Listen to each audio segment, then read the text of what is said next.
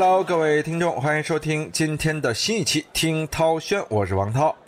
最近啊，听涛轩和大内密谈啊，主播们是同病相怜啊，尤其是这个我和向某人，最近好像都被行业内的啊相应的媒体啊、个人啊、各种各样的所谓的权威机构啊，缠的是非常的难受啊。到底发生了什么事儿呢？是谁把我们咒啊？来讲一讲啊。首先来说说这个虾米音乐世界。涛哥曾经也用过虾米啊，主要是在虾米上下一些音乐啊，来用于纪录片的配乐。当然后来因为这个版权问题呢，啊，用起来也比较谨慎。但是这个虾米音乐啊，最近传说要关闭了，这谁传的呢？当然就是著名的前华纳音乐环球音乐市场总监、现大内密谈创始人象征，在十一月二十九号十八点五十分。发的一条微博啊，微博的文字是：江湖传闻，虾米音乐将于明年一月份关闭。就在十月二十九号的二十点四十九分，也就是象征发微博大概两个小时之后啊，微博上一个自称吐槽号的账号啊，果壳放大灯。在并没有以任何方式和象征验证过这条消息的前提下呢，就作为这条微博的二传手啊，援引了象征关于虾米的江湖传闻啊，改了改，标题是啊，虾米音乐高管正在北京开会，返航后将执行人员变动。主要内容是说，十一月二十九日，微博上有用户发帖称，虾米将于明年一月份关闭。哈，作为自己论证虾米一月份关闭的证据呢，进行了一些行业吐槽。这个吐槽的内容呢，今天不多说，大家也可以去看看这条微博啊。之后的几个小时啊，这多家的音乐自媒体、行业大号、科技号、娱乐号就纷纷进行了转发讨论嘛，都说虾米音乐将关闭这条报道啊。之后到底会有什么样的情况出现？他们援引的消息的源头呢，居然都仅仅只是象征和二传手的两条微博。哎，这象征厉害啊，成为了也不知道真消息假消息，反正江湖传闻的来源啊，这也不容易。十一月三十号的凌晨啊，几个小时之后，这个象征啊怂了，发微博澄清，发微博只是感慨一下，以为虾米将关闭的消息早已传开，请大家不要再给他发私信嘛，等官方消息。说他怂，其实也不是怂啊，就是说没有想到嘛，自己一条感慨一下的小预测啊，或者私人宣，就成为了官宣的依据，这是不是有点意思啊？也就是在第二天的上午，十一月三十号的上午十点五十八分，澎湃新闻发文啊，表示虾米音乐方面人士已经回应了澎湃新闻的记者，说不予置评，消息也还在了解求证中。哎呦，象征就把这事儿闹大了啊！果真，在十一月三十号的晚上十点，象征针对这件事情呢，在大内密谈的微信公众号推送了：当我们谈论热点事件时，我们在谈论什么？关于这个事情呢，就做了详细的回应啊。回忆中提到了两点，第一点是说虾米音乐这个事情啊，其实早就在各种平台上和微信群里啊传开了，并不是什么特别新的事儿了啊。第二点就是二传手并没有就此事找过他进行任何的求证的动作，直接截图援引了象征这条微博。在之前啊，也只有唯一一家媒体来找他确认过这件事儿。象征当时也没有说这就是个确切的消息，而且除了微博上他说过的信息之外啊，并没有再有任何对这个问题进行解释或者认定的观点了。但结果就是啊，象征这个个人的江湖传闻成为了所有这个无脑媒体啊，加密报道的铁证信息源。这是目前很多新闻的传播方式啊。在以前，新闻讲究的是求真，而现在。传闻就是新闻，啊，你看这个马保国老师啊，也因为被这个新闻听风就是雨、恶性的传播而直接被禁言了，甚至说现在很多媒体提到马保国这三个字儿，就只能说是人民日报批判马保国了。而恰巧就是在几天之前，大家都知道我去采访了马保国啊，也是想了解到底是怎么回事儿。通报几点啊？首先背后没有团队炒作啊，我之前的听涛轩还真是说错了。背后是没有团队帮助他来炒作运营的，也就是这样的情况下，他说实话，流量大了之后也没有任何保护，才有了这样的一个中间段的结局吧。当然，我相信啊，老人也不容易，后续到底如何，我们还是拭目以待。总之，我现在的结论就是啊，当你没有了解清楚事实的时候，不要妄下定论。以后咱们听涛轩也是啊，要尽量的严谨，不能妄猜测人家就有团队，只是说高流量。确实像是有团队，只能是估计。当然那期节目里边也是说了是自己估计啊，当然就是估计错了，对吧？所以媒体道德也是我们今天探讨的，孤证不立。你只有一方面的证据啊，你就不能把这个观点立起来。过去啊，媒体做新闻啊，它有个基本的步骤，要进行调查，要进行真实性的检查和来源检查两个部分。那现在的媒体呢，只有一个步骤，就是快。有的甚至啊，不光要快，而且要编，瞎编，听风就是雨，复制、粘贴、截图、编辑，立刻发送出去，一定不能比同行发稿慢，慢了这流量全没了。抢第一是现在唯一的准则。最近这个一系列的闹剧啊，其实只能说明一个问题，那也就是现在啊，媒体的道德标准和道德底线基本上已经直接触底了。甚至不光是报道的质量不高，而是主动创造性的开始说假话。对于求真这件事儿呢，以往的媒体啊，其实只有一个共识，就是孤证不立，意思就是单一的信息源嘛，不能作为传播的内容。刚才咱们讲了，你单独的证据就把观点立起来开始传播，这个是不对的。咱们分三点来说一说，孤证不立的第一点就是新闻报道的全文啊，只有一个消息出处。当然，如果你这个消息出处啊是绝对权威的，或者说是事件发生的核心，这个是没有问题的。官方的引用啊没有问题。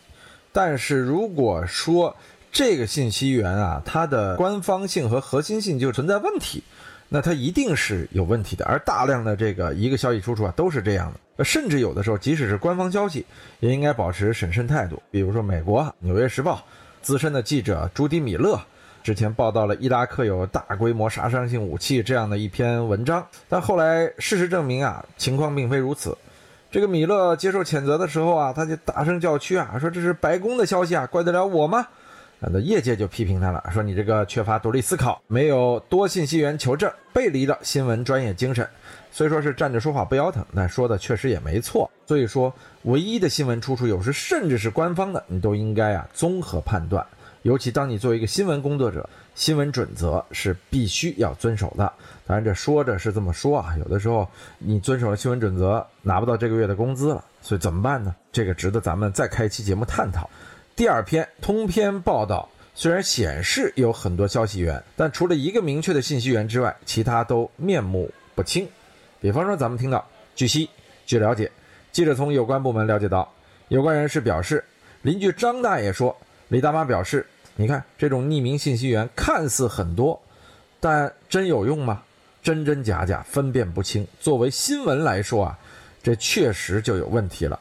而且现在有很多记者啊，因为你不用露实名啊，干脆就编说邻居张大妈说了，杀人者可能是凌晨两点做的案，这种跟编剧似的啊，一点也不夸张。现在这样的新闻特别多。第三种表现呢，是仅凭网友爆料这一单一信息源。”不加核实就信手拈来予以报道，对于网友爆料啊，媒体人的第一反应，那你不能就相信啊，你必须是质疑啊，你去全力核实啊，你得核实这爆料人的身份啊，对不对？但现在很多人啊，一看网友爆料，那兴奋，特别开心，一旦这消息又够爆、够八卦、够狗血，立刻去转。哎，现在很多大 V 啊，表面上是大 V 啊，我不得不说说象征，他爆这条的属性啊。着实是属于网友爆料，尽管这个料可能是真的，但是你仅从象征着单一网友爆料就来判断，你作为一个媒体来说，是不是有点偏颇了？导致这一系列的公司啊、媒体啊、公众啊，都出现了虚拟狂欢的这样的一个局面。听到一个坏消息，就觉得这消息只有可能是真的，这是现在公众的一个很根本的心态，因为基本上只有坏消息才有传播度。当你传播坏消息的时候，传的一定特别快。那坏消息怎么编呢？你听到一个坏消息啊，这传十个人，这已经是面目全非了。本来两个人只是面对面打了个招呼，传到第一个人变成牵手，第二个人变成拥抱，第三个人变成接吻，第四个人变成上床，第五个人变成怀孕了，第六个人就打胎了，第七个人这结婚了，第八个人离婚了，第九个人啊私生子，第十个人呢，搞不好啊婚内家暴。啊，你看一则聊天引发的血案，就面对面聊个天传成这样了，这在新闻行业里边啊屡见不鲜了。好吧，说了象征，说了这个很多行业内的事儿啊，说说我自己遭遇的孤证不立啊。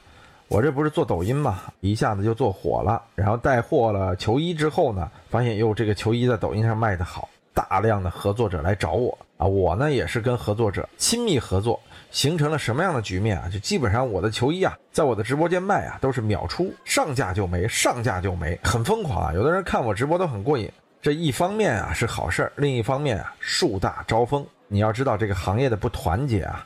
因为我在球衣行业待的不多，但是我认识很多卖球衣的哥们儿。提到另外一个人的时候，都说假号假、张假、签名假啊，这是经常大家说的话，导致我自己都不知道谁真谁假。当然我自己想我是真的就行了，但终于有一天这打假打到我头上来了。当然我有时候是卖的我们的收藏，有的时候卖的呀也是别人的收藏。别人有假呢，我尽量去判，但不一定每个人都是真。不过咱们啊，仔细研究，把这个事儿做好才是共同目的。尤其是行业内啊，你得互相团结，大家互相帮助，才能把这个事情做上去。现在不一样，人家就盯着你，瞄着你，看你好了之后呢，就等你出假，不出假我编你假。很多人说我这件衣服是假的，我把衣服拿出来，你看字张这哪儿假了？全是真的。这完了之后呢，又说我卖的贵。当我跟他争论我卖的为什么贵的时候呢，他又说你这是假的。这个我这不假呀，他又说你卖的贵。啊，绕来绕去，绕来绕去，一堆人奇葩的逻辑。我甚至讲到啊，我拿起我这个二零一六年做的一件展览上面的一件衣服，卡卡和卡罗琳，卡卡和他媳妇儿签的一件衣服啊，表示说四年前啊，我就曾经被人吐槽过啊，这衣服明明是卡卡和俱乐部官方送给我的，人家是官方的东西，只是因为卡卡转会的急，当时阿迪达斯的球衣是有了，但是没有号。所以说呢，官方就做了个镭射版的，因为直接可以印刷出来嘛，就拿着这个球衣紧急让卡卡在采访之后签了个名儿，仅仅是这样的一个背景。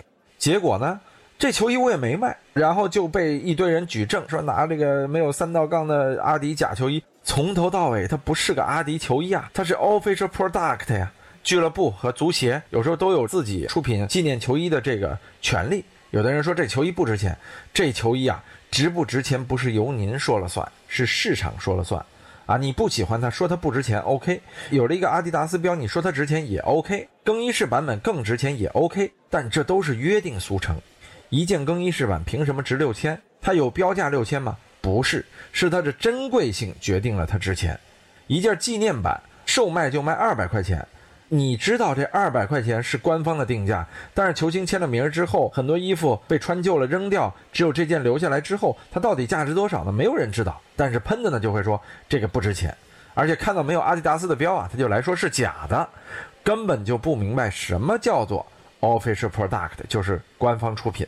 真的是遇到有些人呢，你解释 A，他跟你扯 B；你解释 B，他跟你扯 C。有一些人甚至直接发了帖子，写了文章。跟风者呢就太多了，因为这行业里啊，收藏球衣、买卖球衣的人不少，他们可能一年能卖出去两件球衣，我这是真是一秒钟卖出去十件球衣啊，他就很不开心，必须得编造你。这真的跟郭德纲当年说相声行业似的，你把我搞死了，这行业就没了。